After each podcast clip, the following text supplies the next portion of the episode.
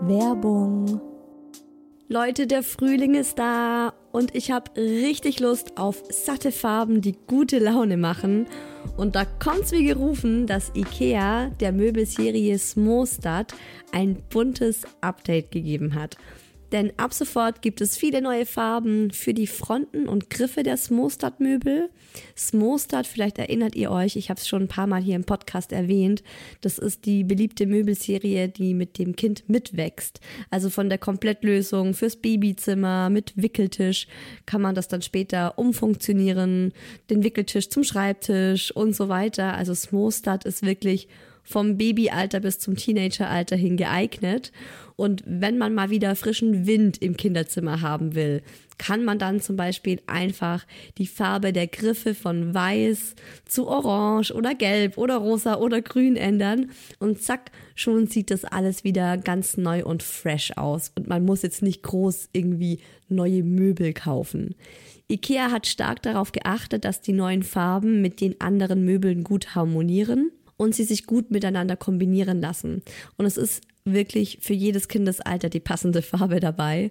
Und es gibt auch noch ein paar coole neue Accessoires für die Smostad-Serie, wie zum Beispiel die Box Jettebjörn für mehr Stauraum, Organizer für Schubladen oder die cleveren Haken LED Head. Ich stehe ja total auf bunte Kinderzimmer und wenn es euch genauso geht, schaut mal rein bei IKEA, egal ob online oder im Store. Ich habe euch den Link zur Smostad-Serie auch wie immer in die Shownotes gepackt. Werbung Ende.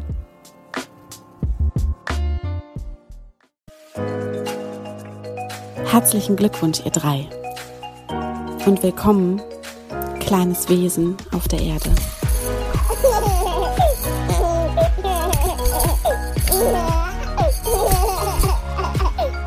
Schön, dass ihr wieder dabei seid bei Hi Baby, eurem Mama-Podcast. Mit mir, Isa, aktuell schwanger mit einem Babygirl und Mama eines wilden dreijährigen Boys, dem Mucki. Und heute geht's um den Mucki und äh, ich habe euch das Thema ja schon ganz lange versprochen und ewig lang vor mir hergeschoben, weil ich auch einfach vom Gefühl her noch nicht bereit war, oder es einfach zu früh war, darüber eine Podcast-Folge zu machen. Jetzt ist aber die Zeit gekommen und jetzt haben wir auch so ein bisschen das mal für uns selber sacken lassen können. Ich rede heute mit euch über unseren Sohn und darüber, dass er in Anführungszeichen nicht normal entwickelt ist, beziehungsweise sich nicht normal entwickelt in Bezug auf die Sprache. Also er hat eine Sprachentwicklungsstörung, und weil es so ein, ach, wie soll ich sagen, also das Thema ist für mich ganz, ganz sensibel.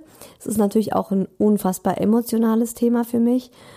Ähm, es ist auch was, dass ich, ja, ich glaube, dafür braucht man auch einfach ein bisschen Zeit. Ich muss ein bisschen ausholen. Ich möchte euch das erklären, wie sich das bei uns entwickelt hat. Und deshalb werde ich diese Folge in zwei Teile teilen. In Folge eins erzähle ich euch einfach unsere Geschichte und ähm, wie wir das erfahren haben, wann wir das zum ersten Mal, also wann wir generell zum ersten Mal gemerkt haben, dass irgendwas nicht stimmt, wie wir dann damit umgegangen sind, wie wir einfach bis zu dieser Diagnose gekommen sind, wie unser Weg war. Also so der rein medizinische Weg. ähm, natürlich geht's auch äh, um das ganze Emotionale, wie es mir damit ging. Das war nämlich ein ganz schön steiniger Weg mit vielen Auf und Abs.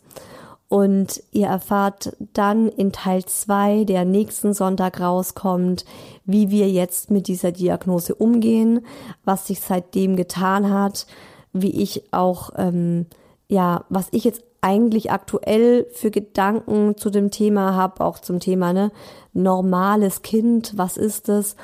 Und in Teil zwei nächsten Sonntag hört ihr dann auch ganz viele wirklich tolle Mutmach, ganz viele Mutmachgeschichten von Mamas ähm, oder auch von Therapeutinnen, also generell aus der High Baby Community, ähm, die was zum Thema normales Kind, nicht normales Kind, Entwicklungsverzögerungen sagen. Ich habe es ja im Podcast immer wieder mal so nebenbei erwähnt, ganz bewusst auch nebenbei, weil es, wie gesagt, äh, viele, viele Monate ähm, nicht spruchreif war und ich nicht wirklich so groß was dazu sagen konnte oder es auch nicht so an die große Glocke hängen wollte. Ich habe immer wieder mal so erwähnt, ja, der Mucki, der spricht ja noch nicht oder ähm, der Mucki, der kann noch nicht verständlich sprechen. Wann ist mir das zum ersten Mal aufgefallen? Also generell, wann ist mir zum ersten Mal aufgefallen, dass er sich ja tatsächlich im Vergleich zu anderen Kindern nicht so normal entwickelt.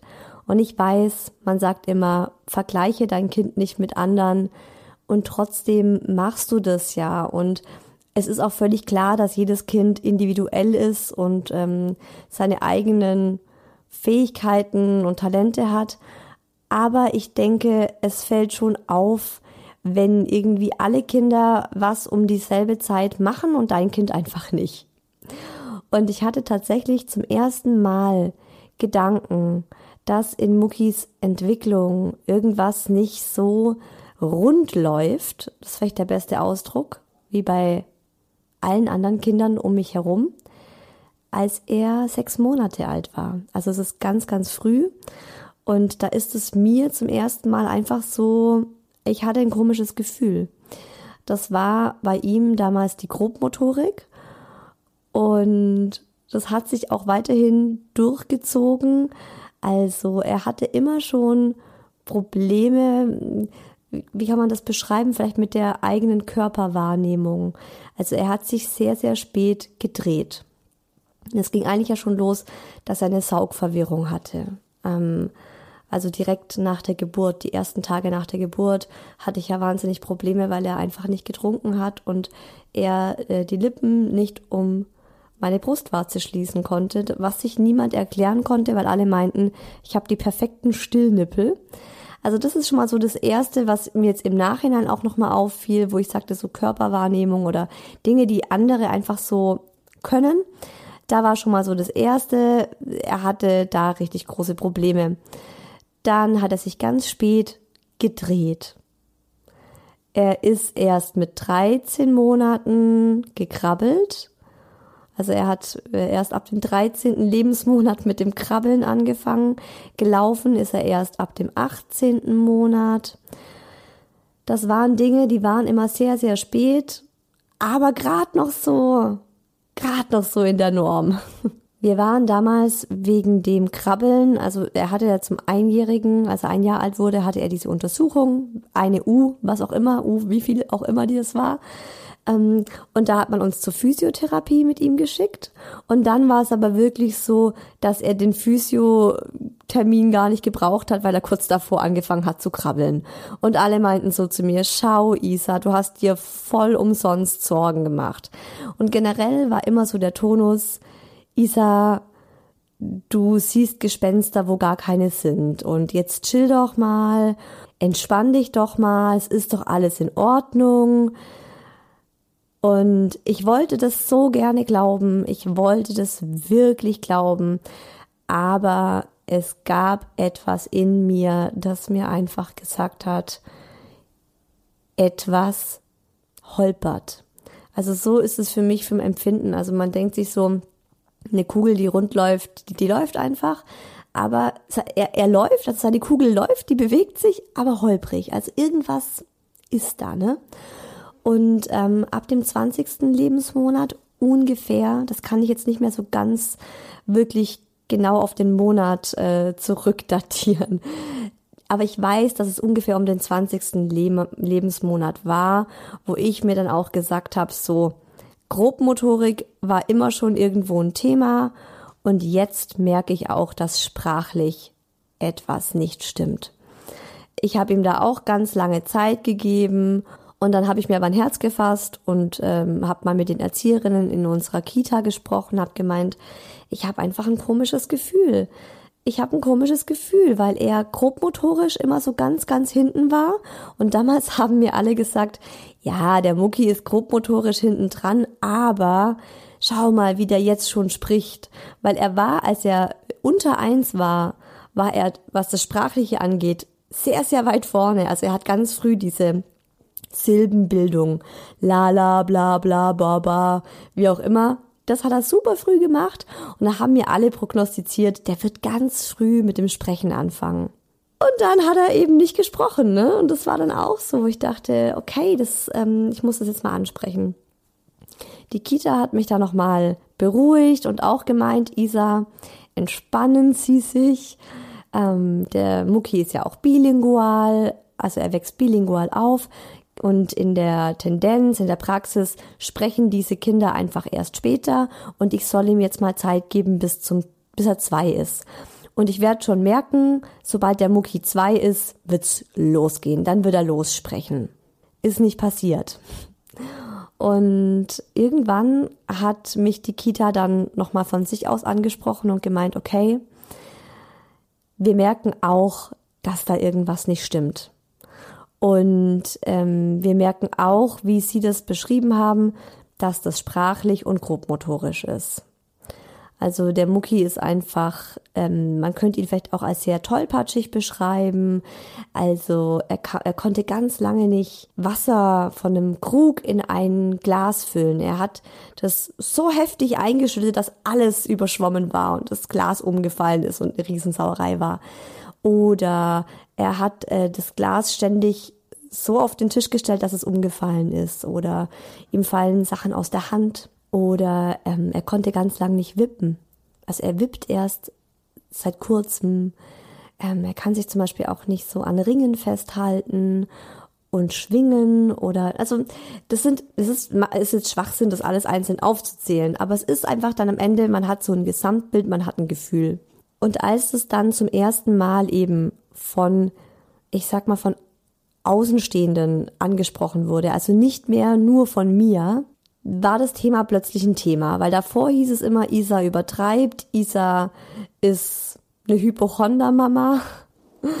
Und ich war so ziemlich alleine mit meinen Gedanken und meinen Sorgen. Und als es eben dann auch von, wo ich sagen kann, von Fachpersonal aufgegriffen wurde, wurde dem plötzlich mehr Beachtung geschenkt. Und dann hat auch mein Mann sich mit dem Thema mehr auseinandersetzen müssen, einfach weil die das eben auch angesprochen haben.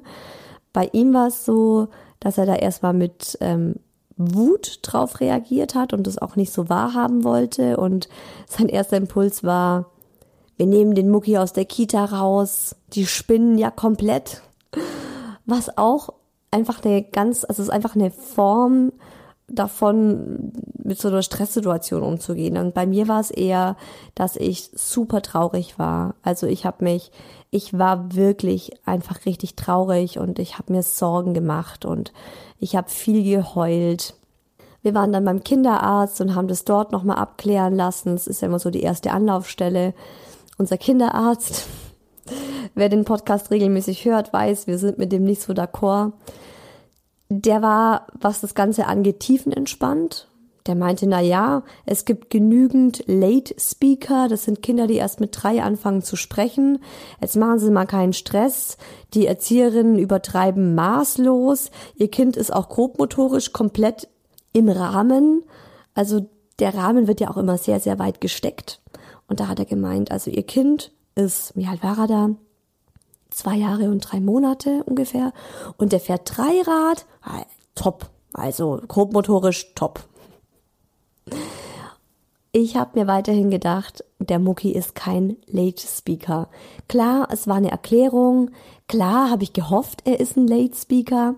Aber auch da hat mir was gesagt, nee, es ist nicht so, dass er eines Morgens aufwacht und in Sätzen spricht. Das sind auch so Dinge, dann kriegst du, also wenn du dann mal deine Sorgen mit anderen Leuten teilst, dann heißt es immer, Ach, Isa, mach dir doch keine Sorgen. Also ich kenne ein Kind, das hat bis es vier war kein einziges Wort gesprochen und dann plötzlich fließend. Einfach gesprochen. Und solche Geschichten kriegst du ganz, ganz viel zu hören.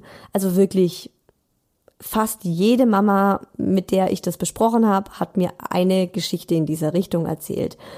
Und ich verstehe die Intention, das ist nett gemeint aber auf der einen Seite fühlt man sich nicht ernst genommen in seiner Sorge und auch nicht verstanden, weil ich habe dann auch immer versucht zu erklären, ich habe gesagt, nee, der Mucki kann nicht sprechen. Also er hat wirklich, er versucht, das Wort zu bilden im Mund und es kommt nicht richtig raus. Also um sich das vorzustellen, zum Beispiel, ähm, er hat ganz viele Fantasiewörter. Also er hat ganz lange gar nicht gesprochen, ewig. Und dann ging es so los, dass wirklich ganz, ganz langsam vereinzelt Wörter kamen. Mama und Papa kamen ganz früh, also absolut regulär, aber dann war ganz, ganz lange Zeit ein Stopp. Also wirklich, man kann sagen, vielleicht ein halbes Jahr, wo gar nichts mehr voranging. Und dann hat er auch plötzlich, also immer wieder hat er dann zum Beispiel auch statt Mama Amma gesagt oder statt ähm, Papa aber. Also wo ich auch mir gedacht habe, so hä, er kann doch eigentlich Mama sagen, aber es hat ihn überhaupt nicht gejuckt, statt Mama dann Amma zu sagen. Oder ähm, der Bus, er liebt ja Busse und S-Bahnen und so, das ist ja voll der Fan. Ähm, den Bus hat er ganz lange Zeit, also über ein Jahr, konsequent D genannt. Also einfach nur der Buchstabe D. Der Bus war D. Milch war auch D. also zwei Dinge, die er geliebt hat, hat er einfach D genannt. Ähm, aktuell, also vielleicht das letzte, die letzten acht Monate, bis vor zwei Wochen oder bis vor drei Wochen, war die S-Bahn zum Beispiel die ASAP. Und das war für ihn ein fester Begriff. Und wenn wir dann aber zu ihm gesagt haben, aber Mucki, das heißt doch nicht ASAP. Was ist denn eine ASAP? Dann ist er wütend geworden und hat, ah, ah, äh, ah, ah, ASAP, ah. Dann hat man gemerkt, er, er möchte nicht, dass wir das Wort verwenden. Für, also wir müssen das Wort richtig sagen, er versteht es nicht, wenn wir dann ASAP zu ihm sagen. Wir müssen S-Bahn sagen, aber er selber kann das Wort S-Bahn nicht bilden. So. Und da ist dir dann schon als Mama klar, das ist nichts, was sich von einem Tag auf den anderen ändert und mein Kind wacht auf. Ich habe so oft, ähm, als er im Schlaf dann mal gesprochen hat, hatte ich so einen Hoffnungsschimmer und dachte mir, boah, vielleicht kann er im Traum sprechen. Vielleicht spricht er im Traum und nur im Wachzustand hat er so Probleme. Ähm, er spricht im Traum genauso, wie er auch jetzt aktuell spricht. Auf jeden Fall war unser Kinderarzt da tiefenentspannt. Ich war total alarmiert. Ich hatte endlich die erste Bestätigung von außen, dass da wirklich was ist und dann ging es für mich los. Und ich habe mich da dahinter geklemmt und ich habe meinen Mann überredet, dass wir ins SPZ gehen. SPZ ist die Abkürzung für Sozialpädiatrisches Zentrum. Da geht man mit Kindern hin, ja, die sich einfach nicht altersgerecht entwickeln oder ja, Auffälligkeiten an den Tag legen, vielleicht kann man so sagen. Und da war ich auch so dankbar irgendwie, dass wir in einer Großstadt wohnen und das SBZ einfach in 20 U-Bahn-Minuten erreichbar ist. Also generell, ähm, wenn man ein Kind hat, das besondere Förderungen braucht, ist es so dankbar, in einer Großstadt zu leben und so viele Fördermöglichkeiten ums Eck zu haben. Und das erste Mal, als wir dann beim SPZ einen Termin bekommen haben, Kinderarzt überredet, dass er mir einen Termin gibt, eine Überweisung, weil du brauchst eine Überweisung vom Kinderarzt, was bei uns im Kinderarzt echt schwierig war. Und dann hieß es, wir kriegen in sechs bis acht Monaten einen Termin. Düdüm. Denkst dir so, es darf jetzt wohl nicht wahr sein. Mein Kind ist zwei Jahre und drei Monate und ich habe den akuten Verdacht, dass da was in der Entwicklung nicht stimmt und ihr wollt uns in acht Monaten einen Termin geben? Wir hatten dann Glück, dadurch, dass wir eben in München wohnen. Da ist ein Kind krank geworden und wir wurden, glaube ich, so tatsächlich schon nach drei Monaten Wartezeit, wurden wir angerufen und es hieß, ist ganz spontan, nächste Woche Montag ein Termin frei. Haben Sie Zeit? wir so, na klar. Also, ist keine Frage, wir machen uns natürlich Zeit. Wir waren mit Mucki dort und er wurde dort dann drei Stunden intensiv durchgecheckt. Und das ist auch was, auf der einen Seite hast du Angst, was dabei rauskommt, aber auf der anderen Seite war ich so dankbar dafür, dass er jetzt, dass, dass das endlich mal passiert ist. Und ähm, äh, drei Stunden, das heißt, äh, ich glaube, eineinhalb Stunden von einer Kinderpsychologin auf jeden Fall einer Psychologin, die da mit ihm Tests gemacht hat und Spiele mit ihm gemacht hat und ihn ähm, hat rennen lassen und ihn hat laufen lassen und ihn dann einfach beobachtet hat und ihn mit mir zusammen beobachtet hat und mit mir ein ausführliches Gespräch geführt hat und wirklich ganz, ganz viel mitgeschrieben und ähm, eingetragen hat auf Listen und Zetteln und so. Das war einfach so für mich vom Gefühl her, okay, endlich nimmt es jemand ernst und endlich kümmert sich jemand mal drum und ähm, danach auch noch mal eineinhalb Stunden von einer Ärztin, also von einer Kinderärztin, die dann auch wirklich mal sowas wie den Mundraum angeguckt hat. Selbstverständlich haben wir mit dem Mucki einen Hörtest gemacht. Ist schon viel früher, als wir im SPZ waren. Das war eins der ersten Dinge, die wir natürlich abgeklärt haben, ob er gut hört. Ähm, ist ja eins der ersten Dinge, die du machst, wenn dein Kind nicht altersgerecht spricht. Ähm, also er wurde komplett durchgecheckt und am Ende hieß es, er ist überall im Rahmen, auch in der Grobmotorik. Ja, er hat da ein paar Auffälligkeiten, aber er ist im Durchschnitt. Nur in der Sprache hängt er wirklich ganz deutlich zurück und zwar wirklich krass zurück. Und da hat dann auch die Psychologin zu mir gesagt, das kann sie selbst gar nicht verstehen. Also sie würde selbst gerne wissen, was er da hat. Wir haben nochmal einen Termin bekommen für in sechs Monaten. Ist dann so, okay. Wir hatten keine wirkliche Diagnose. Wir haben, wir haben gemerkt, okay, er ist überall im Durchschnitt. Er war aber auch eher im unteren Durchschnitt bei den meisten Sachen, wo aber auch die Ärzte meinten, das kann eben auch einfach mit der Sprache zusammenhängen. Und wenn die Sprache dann mal mitgeht, dann kann er in den anderen Sachen auch wieder nach oben kommen. Und ich war trotzdem völlig fertig, weil ich mir dachte, ich habe keine Diagnose. Also man weiß, irgendwas ist, irgendwas passt nicht so, eben was die Sprache anbelangt, aber die haben mir eben gesagt, er ist noch zu klein, um eine Diagnose stellen zu können. Kommen Sie in sechs Monaten wieder. Und ähm, es standen so Sachen im Raum wie, ist er vielleicht Autist? Hat er eine Muskelschwäche, äh, die zum Beispiel dann auch eben die Mundmuskulatur ähm, hätte betreffen können?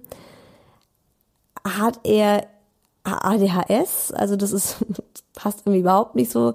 Ne? Also er hat ja auch manchmal so krasse Ausbrüche, so Energieaus, Energieschübe, wo ich inzwischen aber denke, damit kompensiert er einfach ähm, die fehlende Kommunikation auf verbaler Ebene. Also er kann halt nicht erzählen und sprechen und quatschen und mit anderen Kindern reden und dann bricht es aus ihm körperlich raus, indem er da manchmal einfach nur noch eine Dreiviertelstunde hüpfend durch die Wohnung rennt, wirklich wie ein Flummi und außer Rand und Band ist. Aber auch das war irgendwie im Gespräch, ist es ADHS. Mir ging wieder total viel durch den Kopf. Ich habe wieder viel geweint. Ähm, in der Kita hatten sie dann die Idee, ich soll doch einfach mit ihm mal zur Logopädie gehen, auch wenn er noch keine drei Jahre alt ist. Das war ein ganz, also naja, ich weiß nicht, im Nachhinein weiß ich nicht, ob es ein glücklicher Zufall war, aber in dem Moment dachten wir, oh, glücklicher Zufall. Ähm, in die Kita kam eine Logopädin für ein anderes Kind und die haben dieser Logopädin natürlich vorab in Absprache mit uns haben ihr unseren Sohn vorgestellt. Und die hat angeboten, ihn zu therapieren. Die Logopädin war direkt neben der Kita, also auch organisatorisch super zu handeln. Ich habe ihn zuerst zur Logopädin gebracht, war dann da dabei, das ging 40 Minuten und die danach in die Kita gegeben. Leider war die Logopädin also es ist ja auch immer die Frage, ne, an wen kommst du ran? Und die Logopädin, die da mit ihm gearbeitet hat, die erste war leider echt komplett überfordert mit ihm. Eine liebe, nette Frau, aber die wusste überhaupt nicht. die, die war auch, also einfach offensichtlich überfordert. Die stand oft nur da und, äh, oh Gott, was macht er denn jetzt? Und, äh, hm, ja. Und hat dann so Übungen ihm gegeben, mit Verben, die er lernen sollte, das hat einfach nicht funktioniert. Mein Mann war dann auch ein paar Mal bei der Logopädin dabei, der war sofort, der hat das sofort gecheckt und hat gleich gemeint, da müssen wir überhaupt gar nicht mehr hin, das bringt gar nichts. ich habe es immer noch ein bisschen laufen lassen und mir gedacht, na ja, vielleicht macht's ja irgendwann Klick. Aber nach zehnmal, nach einem Rezept, haben wir dann gesagt, okay, nee, das macht wirklich keinen Sinn.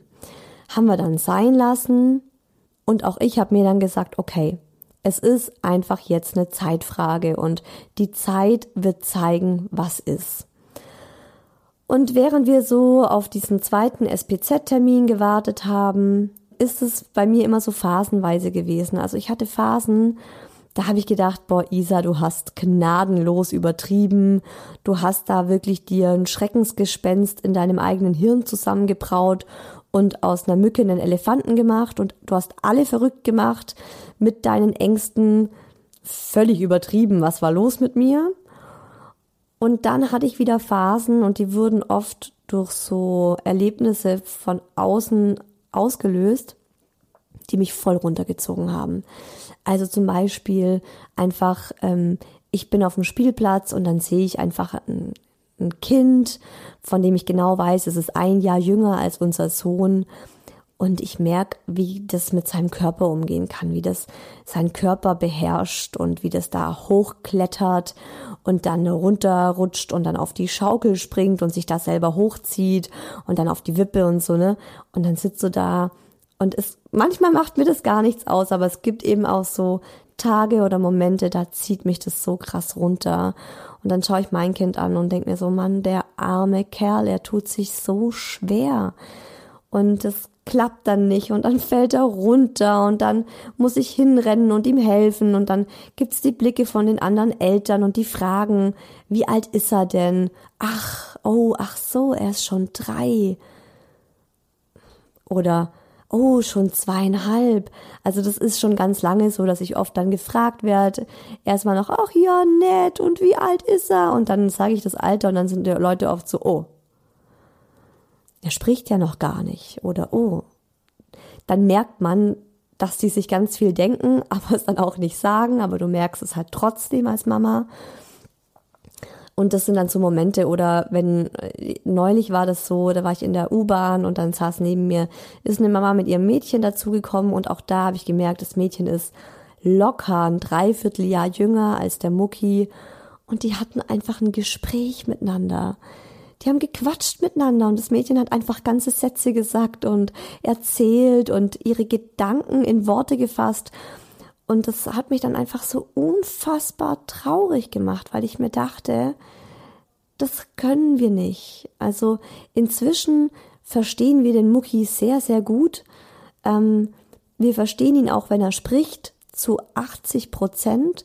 Und das, was wir nicht ver verstehen, das zeigt er uns oder das macht er mit Zeichensprache. Das klappt echt richtig gut inzwischen. Aber ich hatte das zum Beispiel ganz lang so, dass ich ihn einfach nicht verstehen konnte. Und dann war er irgendwann auch frustriert und hat dann geheult und ich dachte mir so, ja, Mann, ja, so nach dem Motto, sag doch einfach, was du willst, ne? Oder auch im Umgang mit anderen Kindern, wenn er was nicht wollte, wenn er wütend wurde, wenn die Kinder was gemacht haben, was ihm nicht gepasst hat. Er konnte das verbal nicht ausdrücken oder immer noch nicht oder ganz, ganz schwierig. Und dann hat er halt gehauen oder hat die halt geschubst oder hat die geschlagen. Und dann war er der Rambo auf dem Spielplatz. Habe ich ja mal eine Folge zu gemacht. Ähm, das ist halt dann seine Art der Kommunikation. Und dann eckst du damit bei anderen Eltern an und die sind dann denken dann, also kommen auch so Sachen wie, was habt denn ihr für einen Umgang zu Hause, dass der Sohn so körperlich ist. ja, wir reden daheim auch nicht, wir, wir watschen ihm einfach eine. Natürlich nicht, ne? Ähm, aber das sind dann einfach so Momente, die dann immer wieder mir so den Boden unter den Füßen wegziehen und dann falle ich echt ähm, regelmäßig einfach in so ein Tief und das dauert dann drei bis, ja, je nach emotionaler Verfassung, drei bis sechs Tage an oder so, vielleicht manchmal auch ein bisschen länger. Und meistens ist dann mein Mann, der mich da wieder rauszieht und mich da wieder rausholt und mir dann auch zeigt, so hey, komm mal wieder klar. Und ihr wisst vielleicht inzwischen auch schon, dass ich ein unglaublich ungeduldiger Mensch bin und dass ich immer gesagt habe, ähm, der Mucki ist mein größter Lehrer in Geduld. das ist er immer noch. Und das ist natürlich auch für mich dann einfach schwierig gewesen, so ein halbes Jahr wieder auf einen zweiten Termin zu warten, in der Hoffnung, dann endlich mal eine Diagnose zu haben, um wirklich auch ihm helfen zu können. Also darum geht's mir als Mama ja. Dann war endlich der zweite Termin. Es wurde wieder genau dasselbe gemacht und äh, die haben dann wieder bemerkt, okay, sprachlich hat sich einfach fast nichts verändert, obwohl ein halbes Jahr vergangen ist. Und dann haben sie uns weitergeschickt, auch im SPZ, zur logopädischen Diagnostik. Das ist eine spezielle Logopädin, die dann einfach, ja, also ich dachte, yes, danach haben wir eine Diagnose. Was aber dann auch nicht so war, dazu gleich mehr. Ähm, wir haben dazu auch noch Musiktherapie verordnet bekommen. Und die Musiktherapie ist auch so geil. Wir hatten das dann zwischenzeitlich wieder vergessen, weil wir auch da ein halbes Jahr auf der Warteliste standen, bis wir dann einen Platz für die Musiktherapie bekommen haben. Aber das war so im zweiten SPZ-Termin, da ging es dann wirklich so mal voran. Wir haben ähm, die Musiktherapie bekommen und wir wurden überwiesen zur logopädischen Diagnostik. Und auch das hat erst drei Monate später stattgefunden, weil die Wartezeit einfach so lange ist. Und äh, dann sitzt du dort bei der Logopädin und die macht einen Test nach dem anderen mit deinem Sohn. Die Tests, also zum Teil ist es auch schwierig für dich als Mama, das so zu ertragen. Auf der einen Seite hoffst du halt auch immer so, bitte lass mein Kind gut abschneiden, bitte lass, lass ihn gut abschneiden auf der anderen Seite merkst du auch, wie es ihn überfordert und du würdest am liebsten sagen so, hey, hören Sie auf, komm, okay, wir gehen nach Hause. Aber du weißt, dass es das Richtige ist. Und die hat ihn auch, also naja, es war, ich fand es auch nicht altersgerecht, ne? Der musste da eineinhalb Stunden still auf einem Stuhl sitzen und mit ihr Blätter durchgehen und Sachen benennen und auf Dinge zeigen. Eineinhalb Stunden und er wollte immer spielen gehen. Das war halt ein Raum voller Spielsachen und er wollte immer mit den Autos am, am Boden spielen, die da rumlagen und die Frau immer, nein, das darfst du jetzt nicht. Naja, gut. Sie konnte uns auch keine finale Diagnose geben. Sie hat nur gesagt, es ist jetzt an der Zeit, dass er Logopädie bekommt. Und wir so, okay, alles klar, yes. Wir fangen wieder von vorne an, aber ja, was willst du tun, ne? Ich also bei allen möglichen Logopäden angerufen, die Wartelisten um die sechs Monate im Schnitt hatten.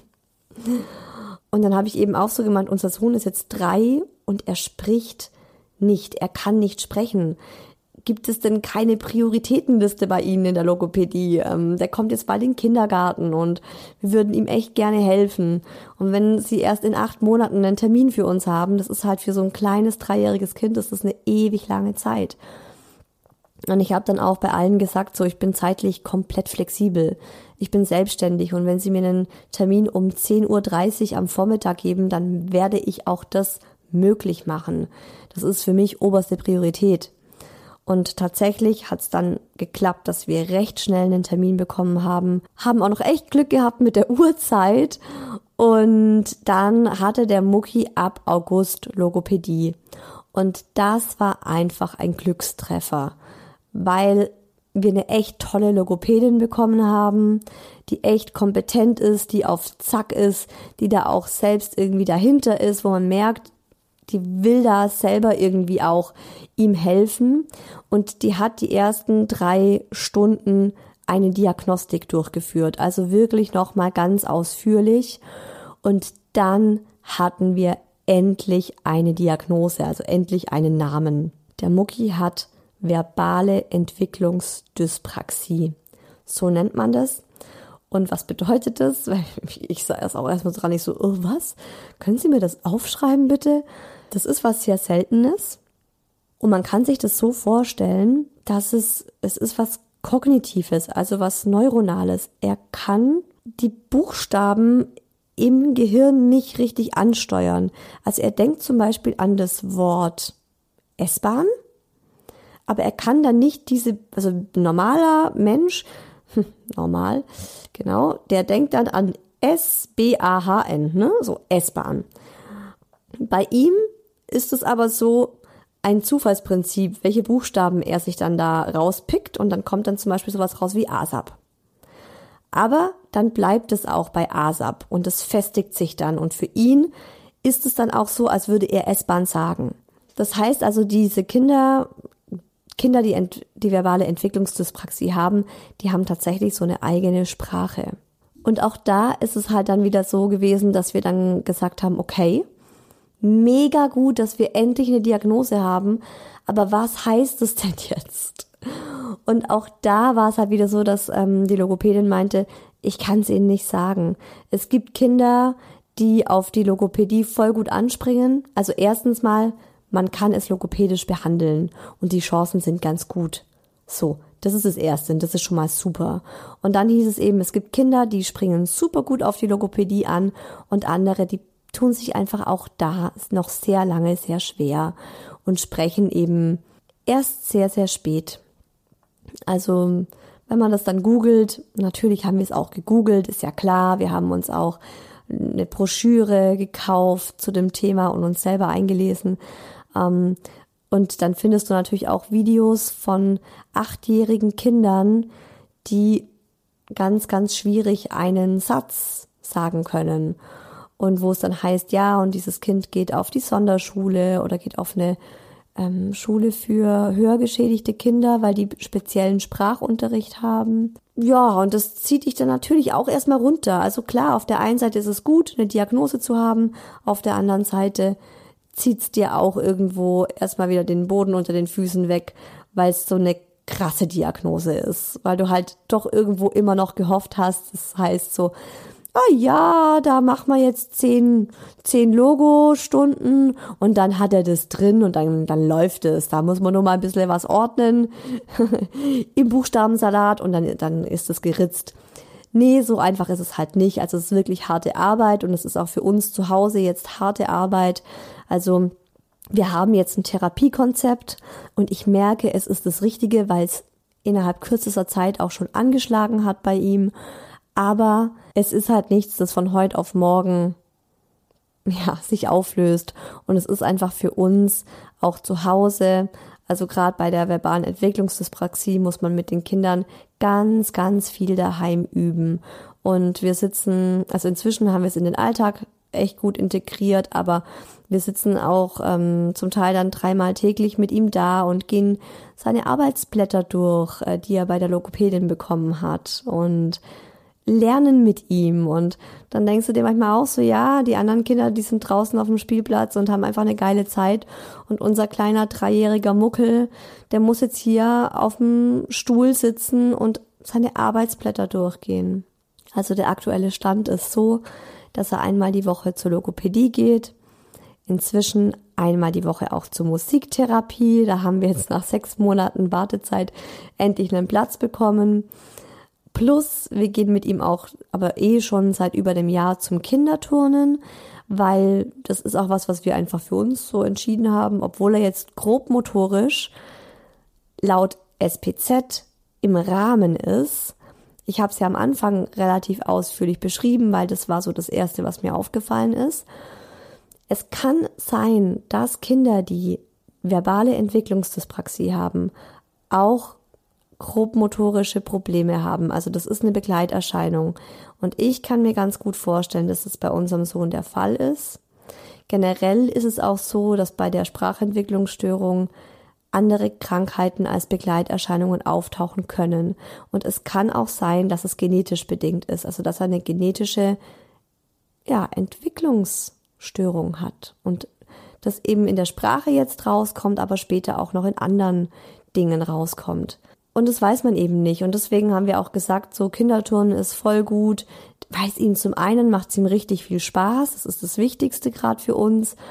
Und zum anderen kann er da ein bisschen grobmotorisch einfach ähm, sich ausprobieren und wird da auch gefördert. Das heißt, unsere Woche ist gerade schon ganz schön voll. Also dreimal die Woche haben wir da einfach so fixe Termine mit ihm.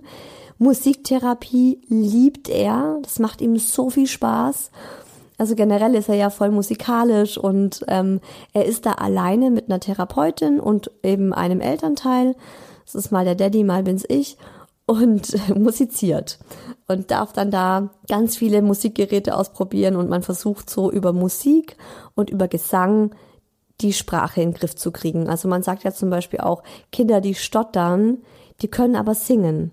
Und es war auch so, dass er die ersten Male hat er bei überhaupt keinem Lied mitgesungen. Und jetzt geht's so langsam los, dass er versucht mitzusingen. Und die, also er macht immer die Melodie von einem Wort richtig gut nach, aber die einzelnen Buchstaben sind halt noch ganz, ganz undeutlich. Und auch bei der Logopädie merken wir einfach, dass es ihm richtig gut tut. Also ich merke, dass, also dass er es zu schätzen weiß, dass die ihm hilft. Ähm, dass es ihm einen richtigen Selbstbewusstseinsschub gegeben hat. Also er hat so einen krassen Sprung gemacht, seit wir die Diagnose haben und ihn gezielt fördern können. Er ist so aufgeblüht nochmal. Also es sind wahrscheinlich auch viele Faktoren. Der Kindergarten, wo er jetzt einfach auch mit größeren Kindern zu tun hat, die alle sprechen, was ihn ja auch nochmal animiert oder ihm ein gutes Vorbild ist. Dann die Musiktherapie, dann die Logopädie. Und es ist einfach so, wo wir merken, so, da ist jetzt Wumms dahinter und er kriegt jetzt Rückenwind. Und er macht sich gerade wirklich richtig gut. Also wir sind auch so oft einfach so krass stolz auf ihn. Und wir finden, er entwickelt sich gerade wirklich super rasant und die Sprache macht gerade echt Sprünge im Vergleich zu den letzten eineinhalb, zwei Jahren, wo es halt wirklich im absoluten Schneckentempo voranging. Für mich war ein ganz großer Faktor, der mir auch einfach innere Ruhe gegeben hat, dass wir jetzt endlich eine Diagnose haben und auch irgendwo so eine Selbstbestätigung als Mama zu haben, dass ich nicht verrückt war oder bin oder übertrieben habe oder hysterisch war, weil das war schon was, was mir sehr viele im Umfeld am Anfang zu spüren gegeben haben, die dann meinten, mein Gott, also jetzt entspann dich doch mal und schau mal, es gibt so viele Kinder, die eben spät sprechen und so. Und ich kann schon Mamas ermutigen, ich weiß, wenn man so ein Gefühl hat, dann wünscht man sich von ganzem Herzen, dass es nicht wahr ist und dass man eines Besseren belehrt wird. Also man wünscht sich, dass man zu einem Arzt geht und der Arzt macht eine Untersuchung und sagt ihnen, zu 100 Prozent liegen sie falsch. Ihr Kind ist völlig normal und kerngesund.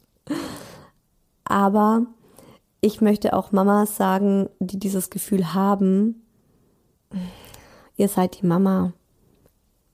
Ihr habt dieses Gefühl aus dem Grund.